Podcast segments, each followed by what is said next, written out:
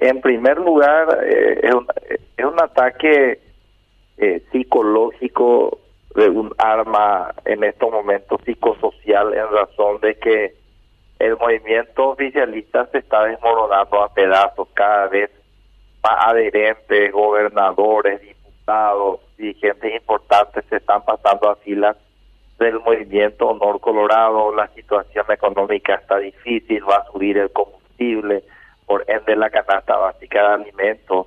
Entonces, eh, ellos tienen que hacer una denuncia rimbombante para desviar la atención. En la denuncia formulada, eh, estuve observando, por, forma parte del tema de Panama Papers, eh, las famosas viejas denuncias del tema de los cigarrillos. Y yo quiero decir eh, algunas consideraciones. Primero, la, la sociedad que se constituyó en Panamá dentro de, lo, la, de la operación denominada eh, Pandora Papers, eh, donde se está investigando a mucha gente, eh, fue al solo la, la constitución de dicha sociedad fue sol, al solo efecto de comprar un apartamento en la ciudad de Miami, Florida, Estados Unidos. Ni ninguna cuenta bancaria ni depósito no oran en esa sociedad al solo efecto de la compra de un inmueble.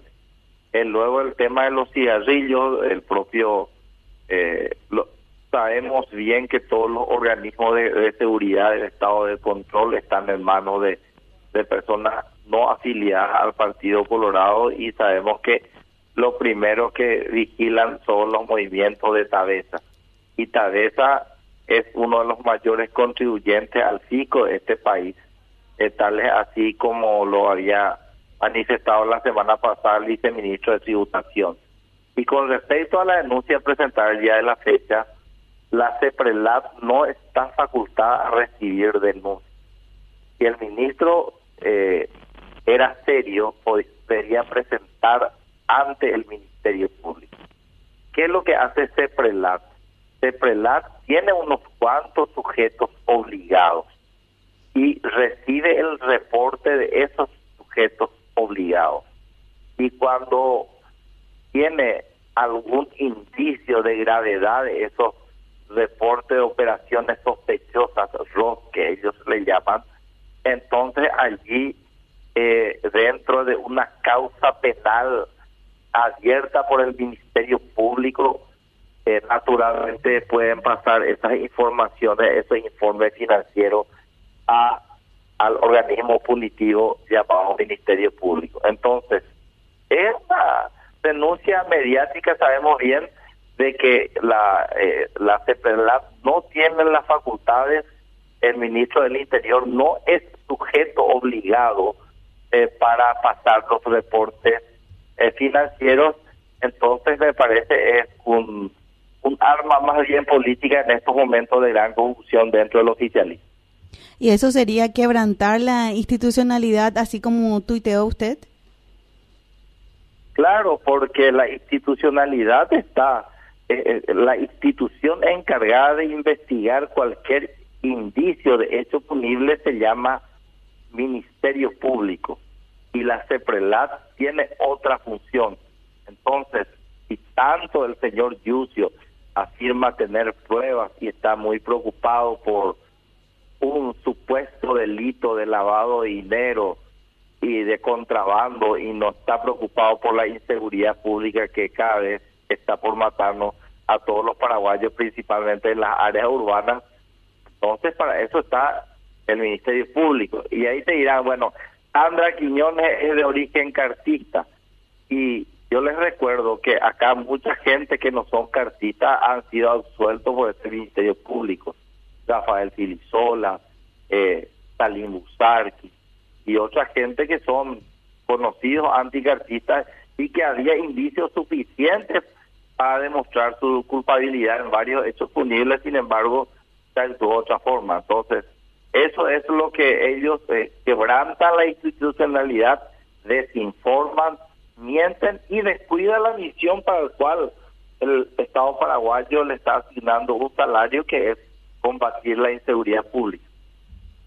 Aquí habló esta mañana con nosotros el ministro de la CEPRELAT, Arrey, y nos dijo que eh, ellos pueden interceder dentro del contexto internacional, que sería hacer los pedidos eh, para que estos pedidos sean rigurosos eh, con el secreto de actuaciones, dice. O sea, que la CEPRELAT sí eh, se va a poner a investigar todo lo denunciado por el ministro Yucio.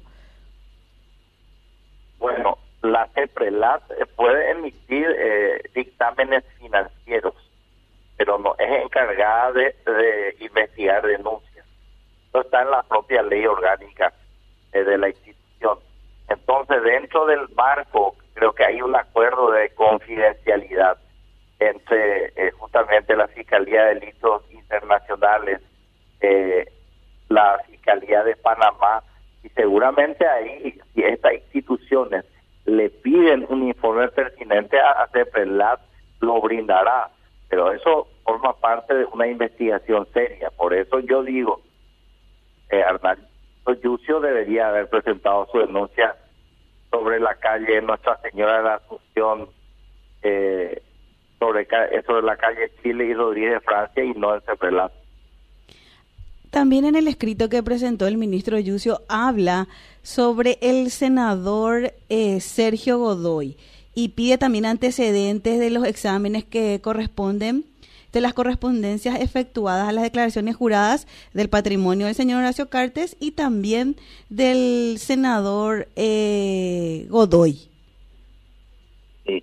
En el tema de las declaraciones juradas, hace poco nosotros eh, sancionamos una nueva ley, el cual le faculta, en primer lugar, donde se puede publicar todas las declaraciones juradas de los funcionarios públicos, que no haya ninguna orden judicial previa que, que la ciudadanía se entere del patrimonio de los servidores públicos. Y en ese contexto también se permite la, la posibilidad para que ese funcionario que omitió o que se olvidó o que estaba pendiente de algunas documentaciones pueda reformular o corregir su declaración jurada.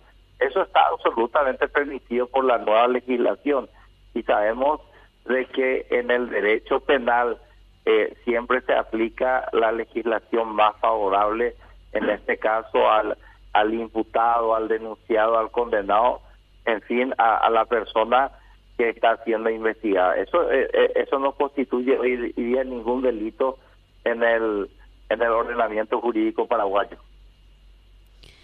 Ya, diputado, y eh, ¿esto ustedes creen que ya vendría a ser parte de las internas, es parte de lo que se va a vivir, de lo que se espera en diciembre? Por supuesto, comienzan con el líder, luego eh, van a ir sobre nuestro candidato presidencial, senadores, diputados, así.